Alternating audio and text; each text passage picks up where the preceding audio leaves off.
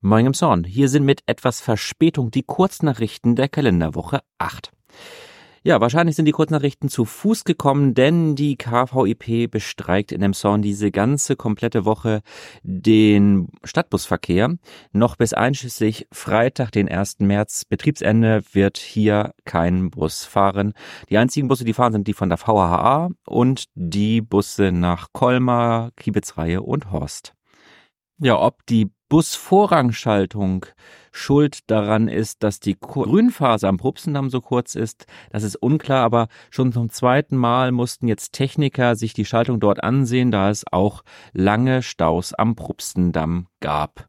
Und eine neue Ampel wird installiert, eine LED-Ampelanlage an der Kreuzung Köhnholz-Heidmühlenweg. Da sind sie diese Woche dabei.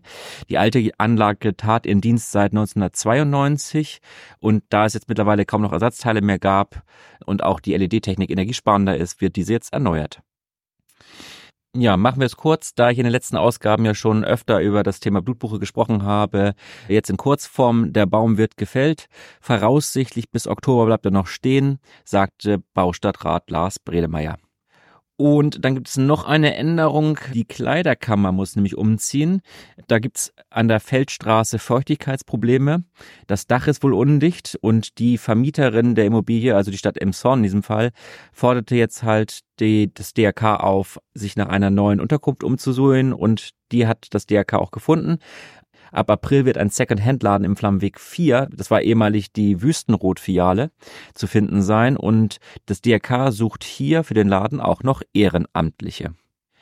Ja, in der letzten Ausgabe habe ich darüber berichtet, dass auf der Hamburger Straße von Famila an bis zur Wittenberger Straße jetzt nur noch Tempo 30 gilt, aufgrund der vielen Schlaglöcher.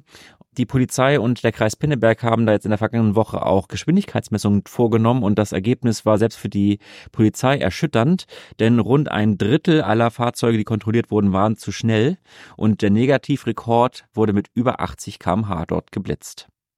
Dann gibt es schon mal einen Termin zum Notieren, das Stadtradeln 2024, denn Emshorn nimmt wieder teil. Mit vielen anderen Gemeinden und Städten im Kreis Pinneberg hat man sich auf den 20. Mai bis 9. Juni geeinigt. Hier wird wieder in die Pedale getreten und die Kilometer notiert. Wenn man noch Veranstaltungen oder eigene Touren anbieten möchte, dann kann man die eigenen Ideen noch bis zum 8. April einbringen. Ja, kommen wir zum Sport. Der Emshorner Reinhard Schlothauer wurde in Kiel mit dem Verdienstorden der Bundesrepublik Deutschland ausgezeichnet. Er setzt sich seit Jahren für die Wanderbewegung ein und ist seit 2007 auch Vorsitzender des Wanderverbandes Norddeutschland. Und auch hier im Kreis Pinneberg ist er präsent, denn er setzt sich beispielsweise für den Ausbau und die Pflege der Wege ein. Dann gibt es noch einen Beitrag des Schleswig-Holstein-Magazins über den Schiedsrichternachwuchs im Hockey.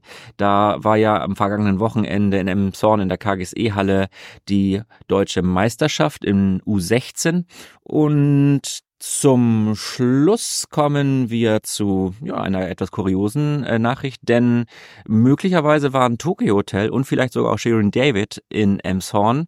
Die McDonalds-Filiale war nämlich in den letzten Tagen mit einem blickdichten Zaun abgesperrt und eine äh, Augenzeugin hat wohl auch Kameras und Drehteams dort gesehen. An, auf dem Schild war einfach nur angebracht, dass umgebaut wird.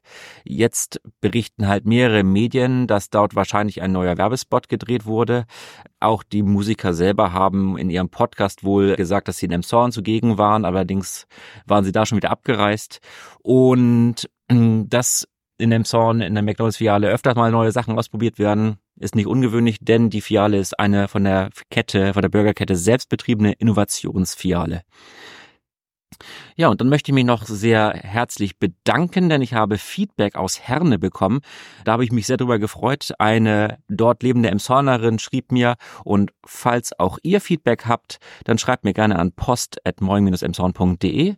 Ich möchte mich für eure Aufmerksamkeit bedanken und wünsche euch eine gute Woche.